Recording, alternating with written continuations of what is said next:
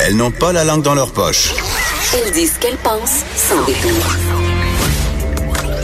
Une heure de remise en question et de réflexion. Geneviève Peterson. Vanessa Destinée. Les effrontés. Hey, bonjour tout le monde, bienvenue à l'émission. Vanessa, on parlait la semaine dernière d'une nouvelle politique de YouTube. Euh, ils veulent mettre des mises en garde devant les vidéos qui sont un peu douteuses, c'est-à-dire toutes les, les vidéos complotistes qui circulent sur les internets. Euh, et donc, euh, il y a une conseillère, OK, il y a une petite madame qui a dit dans les commentaires du Journal de Montréal quelque chose de fort inquiétant. Qu'est-ce qu'elle a dit, Vanessa? Est-ce qu'elle a dit que la Terre était Quelqu'un, quelqu'un du Journal de Montréal. Non, non, c'est non, non, c'est pire. sur, en dessous, dans les commentaires du Journal de Montréal. Ah, je me, j'ai, Elle y est allée, elle est allée d'une déclaration euh, fracassante sous les commentaires, euh, en fait, dans les commentaires du Journal de Montréal. D'accord, j'avais pas vu ça passer. qu'est-ce que, qu'est-ce que tu as à m'apprendre là-dessus, en fait? Ben, j'ai rien à t'apprendre. Je te dis que la déclaration de Nathalie Lemieux, la conseillère du district de la Touraine, il est allé de déclarations frata- fracassantes dans les commentaires du Journal de Montréal, comme quoi la Terre était plate. Oui, C'est oui. ça que je t'annonce Ah, ce matin, d'accord, Vanessa. Oui, OK, mais la petite madame, c'est pas n'importe quelle petite madame, quand Ben, même. j'ai envie de l'appeler petite madame, là, quand même. quand même jeune, puis je pense que c'est ça qui me qui me désespère le plus dans cette histoire. C'est la fameuse conseillère, vous vous rappelez d'elle, qui avait fait la manchette la semaine dernière en disant que ces gens-là, ils s'intègrent pas en parlant évidemment de la communauté arabo-musulmane pour faire suite aux déclarations du premier ministre Legault sur le fait qu'il n'y a pas d'islamophobie au Québec. J'ai des opinions là-dessus, mais c'est pas le point de la discussion en ce moment. Et reste que cette madame, évidemment, après sa sortie euh, fracassante, a euh, s'est vue démise de ses fonctions parce qu'il faut rappeler qu'elle occupait le poste de mairesse suppléante, donc c'était pas un poste permanent, elle était là pour euh, pour euh, un remplacement. Et évidemment, euh, quand tu représentes les citoyens, tu représentes tous les citoyens sans distinction, également la communauté arabo-musulmane. Donc, feu la mairesse. C'est plus la mairesse. Et là, on apprend que la petite madame, elle a d'autres opinions, Geneviève. Elle a aussi des opinions. Elle se demande qui a décidé que la Terre était ronde. C'est qui l'esti, Geneviève, qui a statué un matin t'as que la sacré, Terre... Vanessa. Oui, j'ai sacré en ondes parce qu'on veut des réponses, Geneviève. Nathalie Lemieux en veut. Moi aussi. Qui c'est qui a décidé que la Terre était ronde? C'est la question qu'elle nous pose. Ben, attends, elle nous Pourquoi on pose- devrait croire cette personne aussi, elle, nous- Geneviève? elle nous pose pas juste euh, cette question, Vanessa. Elle nous demande aussi combien d'argent est détourné euh, par la NASA, euh, qui sont ces gens, euh, est-ce que les explications qu'on a, c'est-à-dire toute la science moderne, est-ce qu'on doit vraiment y croire? Et là, je, je- je vais poser une une question. complotiste. Non, mais je vais poser une question plate et bête. Euh, est-ce qu'elle a des problèmes de santé mentale?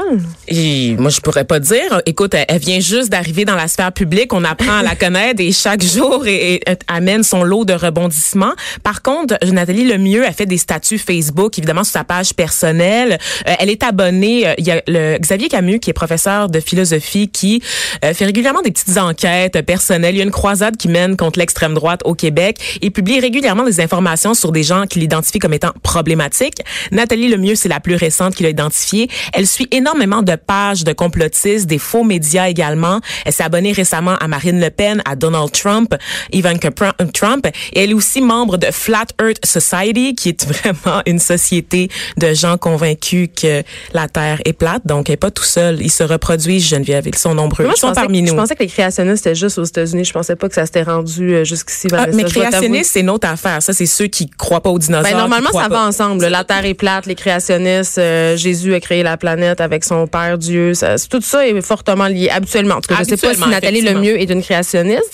En mais fait, en elle cas- invite euh, les gens euh, à, à faire leurs propres recherches à l'université YouTube, j'imagine. Je, je sais pas, elle, elle spécifie pas où exactement, mais j'ai L'université du. Michigan, là, Oui, quand tu as un faux profil, puis c'est marqué à étudier à l'université du Michigan. ou à l'école de la vie, tout simplement, Oui, qui oui, émet chaque année de nombreux diplômes en lettres majuscules à la plupart euh, des de ces diplômés.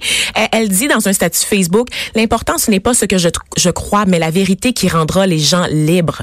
Donc euh, elle croit rien de ce qu'elle voit aux nouvelles, nous rappelle, elle nous rappelle-t-elle. Elle fait toujours des recherches. Où c'est qu'elle fait ses recherches? On ne le sait pas.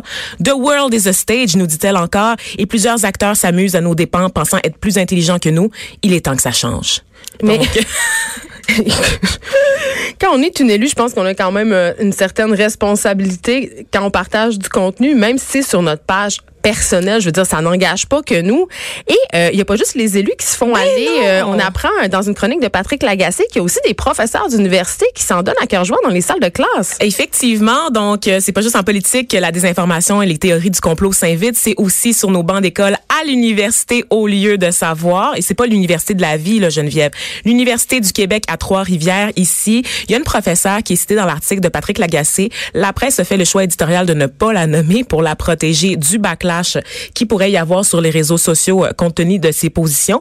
Parce qu'elle est convaincue, par exemple, on parlait avec Master Bugarici des chemtrails, hein, ces fameux euh, particules qui suivent les avions que les gens sont convaincus que le gouvernement utilise pour endormir la population. Et modifier la météo. Et modifier la météo. Eh bien, cette femme-là en parle régulièrement à ses élèves de maîtrise. Cette femme qui a un MBA, donc euh, une formation quand même assez avancée dans le monde des affaires et de la gestion, euh, qui se permet de remettre en question euh, l'existence de la Terre ronde, qui aussi pense que les chemtrails sont effectivement utilisés pour endormir la population.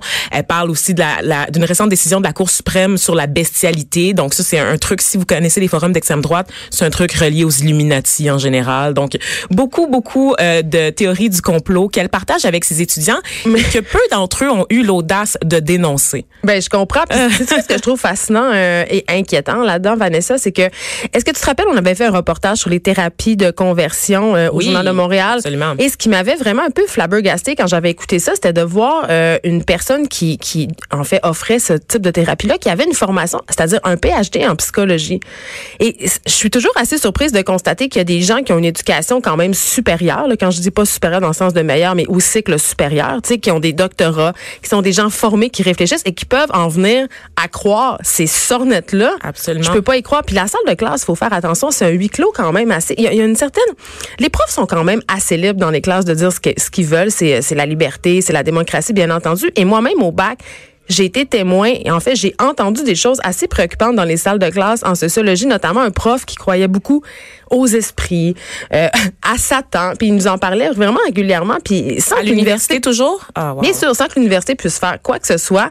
Et euh, j'avais des, il y avait des étudiants dans la classe qui étaient pas si sceptiques que moi, qui buvaient ces paroles quand même. Ben donc c'est pas à prendre à la légère Mais là, ce type de discours-là. C'est le complexe de la blouse blanche. Encore Ben, un une fois, peu. tu as l'impression que tu es un expert devant toi, donc tu vas gober tout ce qu'il va te dire sans le remettre en question. Il y a la question d'autorité aussi. Et dans le cas de, ces- de, de cette professeure-là, euh, Patrick Lagacé parlait entre autres du fait que la structure du cours était assez facile à faire. Il y avait pas beaucoup de travaux qui étaient exigés des étudiants. Donc peut-être que d'une certaine façon, quand le cours est facile, puis que tu, tu travailles pas trop pour passer, tu es peut-être moins intéressé à remettre en question puis à, à dénoncer la professeure quand tu sais que tu peux facilement obtenir ton cours de MBA, un des cours de ta formation.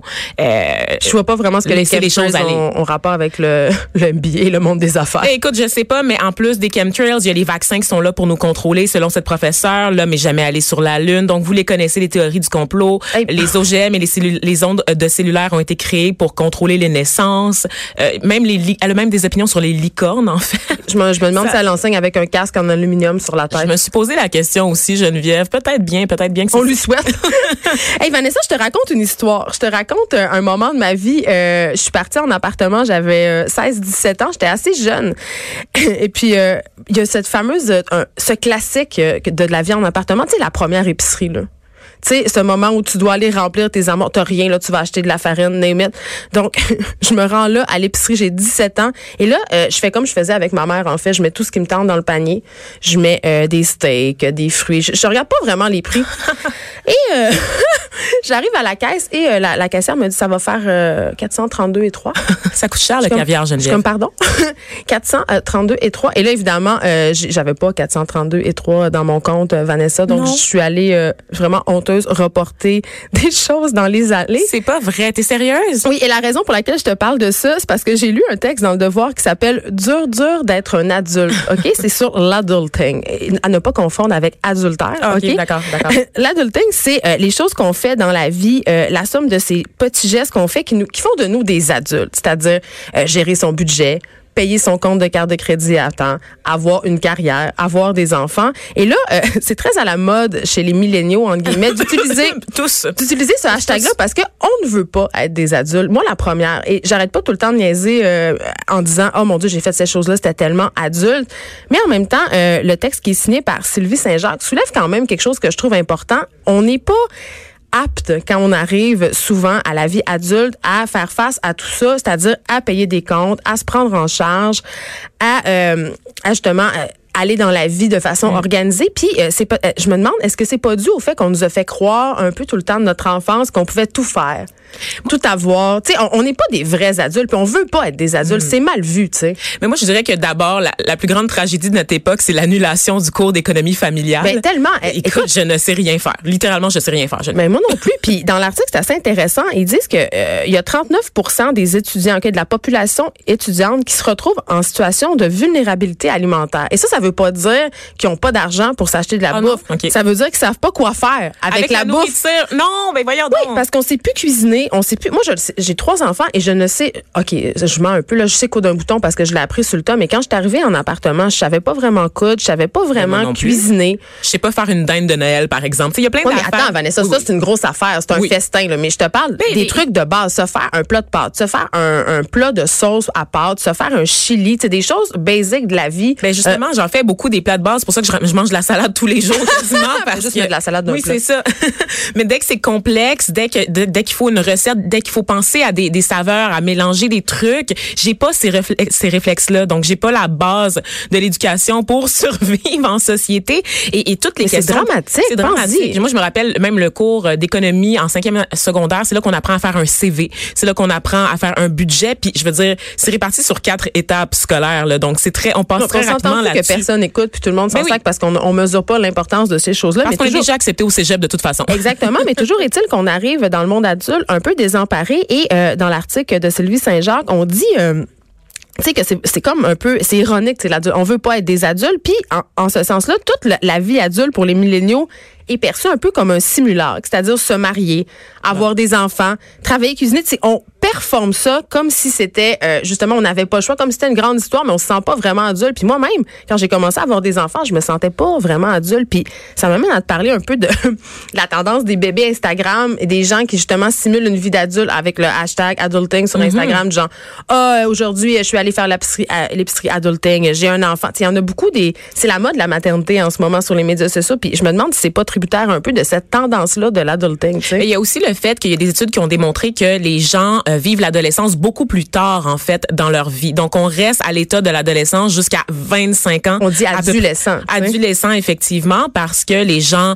vont à l'école, donc ils restent plus longtemps chez leurs parents parce qu'ils sont pas capables de subvenir à leurs besoins par eux-mêmes. On est loin du scénario de la personne qui quittait, justement, comme toi, 17-18 ans pour aller étudier dans la grande ville ou encore qui allait travailler à la shop. Avant, oui, mais l'âge ça. Dans ce temps-là, alors, mhm. l'adolescence, ça n'existait pas. Voilà. T'étais un enfant, t'étais un adulte. Voilà, exact. Maintenant, t'es un adolescent un peu toute ta vie, puis il y a rien qui est grave, on dirait. Il y a rien qui est.